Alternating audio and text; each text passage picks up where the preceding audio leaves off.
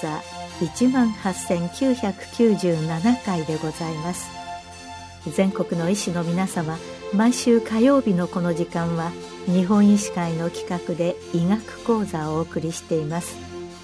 今日は小児科医が取り組む産後ケア事業について。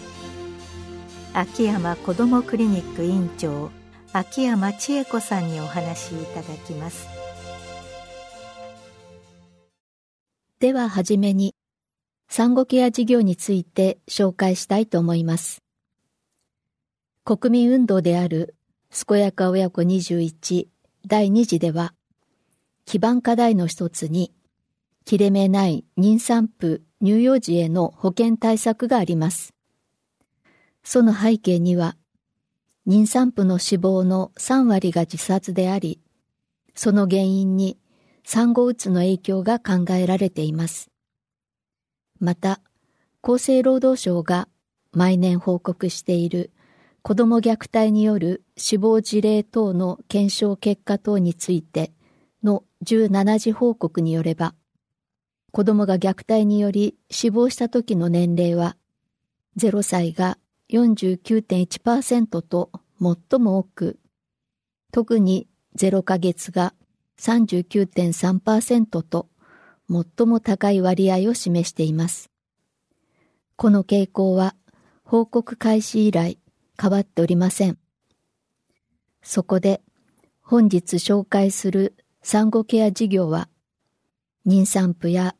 乳幼児への母子保健の対策のためと虐待防止の観点からも重要であり、その役割が期待されているところです。産後ケア事業は、母子保健法第17条の2で位置づけられており、市町村は出産後1年を経過しない女子及び乳児の心身の状態に応じた保健指導、療養に伴う世話、または育児に関する指導、相談、その他の援助をする産後ケア事業を行うよう努めなければならないとしています。産後ケア事業は短期間入所させてケアを行う宿泊型、通わせてケアを行うデイサービス型、居宅を訪問しケアを行うアウトリーチ型の3つの形があります。2019年における産後ケア事業実施状況は、全市町村の54.0%、941の市町村が実施しており、2024年度までに全国展開を目指しています。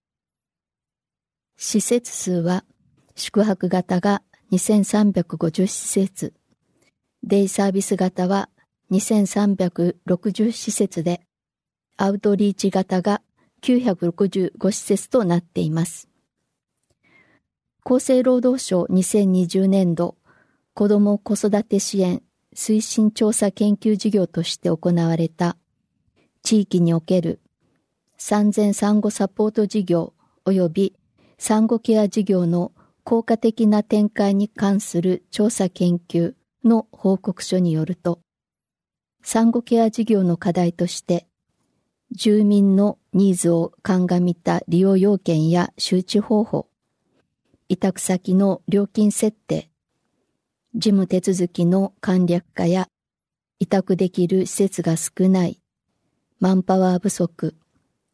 委託先によって金額が異なる、などがあり、今後さらに全国展開に向けた解決策が必要のようです。産後ケア事業の実施内容については、厚生労働省よりガイドラインが示されており、目的は母親の身体的回復と心理的な安定を促進するとともに、母親自身がセルフケア能力を育み、母子の愛着形成を促し、母子とその家族が健やかな育児ができるよう支援するとしています。対象者は出産施設を退院したお母さんと赤ちゃんで、出産後の体調に不安があり、休養が必要な方、育児に不安があり、身近に相談できる人がいない方、家族などからの十分な育児、家事などの支援が受けられない方、出産した施設や地域の機関などから支援が必要だと認められた方としています。さて、これからは小児科医である私が行っている地域の産後ケア事業について紹介したいと思います。私の小児科診療所が位置する東京都三鷹市は人口18万、年間の出生数はだいたい1600人です。2015年度より東京都母子保健事業である妊婦全数面接を実施し、その面接率は90%を超えています。妊婦面接では、特に若年妊婦や精神疾患の起用など、特定妊婦の把握に努め、さらに、里帰り分娩の予定があれば、里帰り先の連絡先も把握しておくなど、妊産婦に寄り添うことを目的としています。妊婦全数面接により、これまで表に現れにくかった妊婦の課題に気づくことができるようになり、妊婦全数面接を開始した前後の2014年度と2020年度を比較すると、電話相談は259件から1108件と4.3倍、居宅訪問は50件から173件と3.5倍に増加しています。そして、妊産婦や乳幼児に寄り添う事業として、産後ケア事業を当方が受託し開始しました。まず、2018年7月に10時から16時までのデイサービス型定員2名を開出し、ニーズの増加によって2020年10月に宿泊型定員2名を開出しました。少し具体的に紹介しますと、駅前のビルに一般的な診察室の5つ分ぐらいでしょうか。50平米ほどのフロアを用意しまして、母親のための個室を2つ、ベビーゾーンを1つ、ミニキッチン、浴室、リビングにはソファーや本などを用意して、くつろげる雰囲気づくりに気を配っています。スタッフは2名で、助産師などの資格を持ったものを配置しています。利用方法は、市の妊婦面接の際に産後ケア事業が紹介され、利用する場合には、市に事前に登録することとなっています。これまでの利用率は80から90%で、だいたい週平均で延べ20人ぐらいの方が利用され、キャンセル待ちはその倍の40人ほどあります。三鷹市は都市部ですので、若く各家族のいわゆる共働きのご家庭が多く、利用される方は近くに頼れる親戚などがいらっしゃらないということが多いようです。三鷹市の仕組みに話を戻しますが、市の妊婦建設の際に登録された場合は、随時産後ケア事業所へ連絡される仕組みとなっており、面接によって市が把握したハイリスク妊婦についても、産後ケア事業所と情報共有が行われています。利用者は登録番号を用いて、インターネットで1ヶ月前から予約ができる仕組みになっています。ご存知の通り、コロナ禍で人との接触が難しくなりましたが、一方で今時の保護者はこのようなネットスキルは十分お持ちのようで、こういった気軽な予約システムは、行政の拠点からの距離が大きな地域でも活用できると考えています。産後ケア施設利用申請理由は、母親の体力回復が33.5%、家族の支援がない26.5%、授乳の相談が23%、育児主義の相談が16%となっています。実際には、休息がほぼ全員に認められます。利用者の状況は、母親の年齢は20歳代が18%、30歳代は68%で、30歳後半が多く、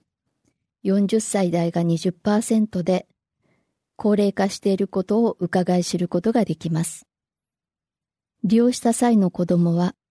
第1子が55%で、第2子35%、第3子は10%です。また、子供が1ヶ月時の利用が35%と最も多く、0ヶ月を含むその他の月齢はいずれも22%でした。産後ケア事業所での相談内容は、母親自身の身体面の不調が全体の51%に見られ、寝不足、産後の体力回復、疲れやすい、腰痛、膝痛、手首の痛み、貧血などがあり、状態によっては医療機関への受診を進めたり、スタッフが話を聞き、ゆっくり休めるように配慮しています。母親の心理面の相談は全体の18%で、適応障害、パニック障害、不眠、家族のこと、体調不良で不安、相談相手がいない、精神的につらい、一人での育児が不安、二人きりで辛く育児放棄したかったなどがあり、スタッフが傾聴し、場合によっては市の保健機関と情報を共有しています。保健機関と連携することによって、新生児訪問や乳児家庭全校訪問などで早期に親子へ支援を開始することができます。出産後の育児についての相談は、82%と最も多く、その内容は上の子について、サポートしてくれる人がいない、子供が寝ない、育児主義、母乳に関することなどで、市の育児支援制度、施設の紹介や、スタッフによる助言、そして小児科クリニックを紹介しています。子供についての相談は全体の14%で、飲みむら、吐き戻し、便秘、サイヘルニア、体重増加不良、肌荒れ、子供の障害、予防接種などがあり、スタッフによる助言と小児科クリニックを紹介して連携しています。産後ケア施設から小児科への報告例を一つ紹介しますと、母乳相談に行かれているところでの指導と小児科での指導の方向性が違い、お母様の中で方針が定まっていない状況が伺えました。現時点では、児の発育が緩慢であること、状況を定期的にフォローしている小児科での指導が優先されるべき状況であること、小児科受診時にお母様が判断しやすいように、ミルクの哺乳量は数値で目標量を聞いてくることが必要とお話ししました。気になるお母様で、乳児検診も来週に控えているので、市へ状況報告していきたいと思います。という風です。時に産後ケア施設で兄弟の相談から、その兄弟が小児科への受診につながったことがあり、また第一子を亡くした母子や子供の障害が危惧された場合は、速やかに小児科へ紹介することができました。先に紹介した厚生労働省の研究班の報告書に、産後ケア事業の効果的支援として次のような事例がまとめられています。育児全般への強い不安感に対する早期支援。複数の母子保健事業を活用した継続支援、県助産師会と連携した多種の産後ケア事業を活用した要親支援、メンタルヘルスケア、愛着形成サポートを中心とした継続支援、療育手帳を持つ妊産婦を家族と共にサポート、相対による育児不安、仕事復帰に向けた支援、妊娠期から強い精神不安に対する多種組み合わせた継続支援、小児科診療所における不妊治療による出産の愛着形成をサポートなどです。産後ケア事業利用者の小児科初診内容は、予防接種、皮膚症状、呼吸症状、サイヘルニアなどで、生後4ヶ月以降では乳児検診で受診をしています。小児科医が取り組む産後ケア事業のメリットとして、まず、小児科の利用方法を早期に保護者に助言することができ、小児科受診への垣根を取り除くことができます。また、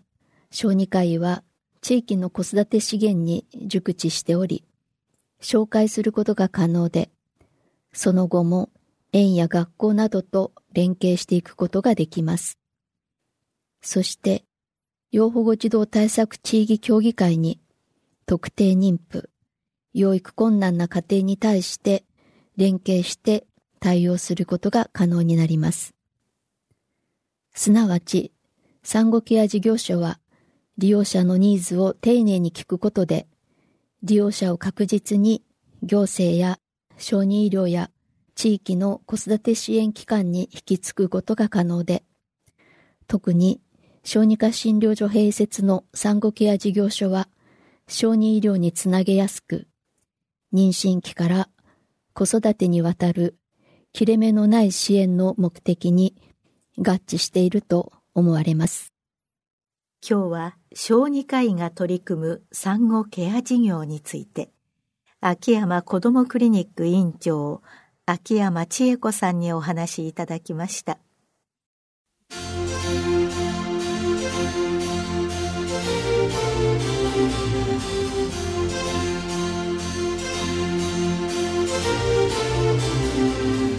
それではこれで日本医師会の企画でお送りいたしました医学講座を終わります。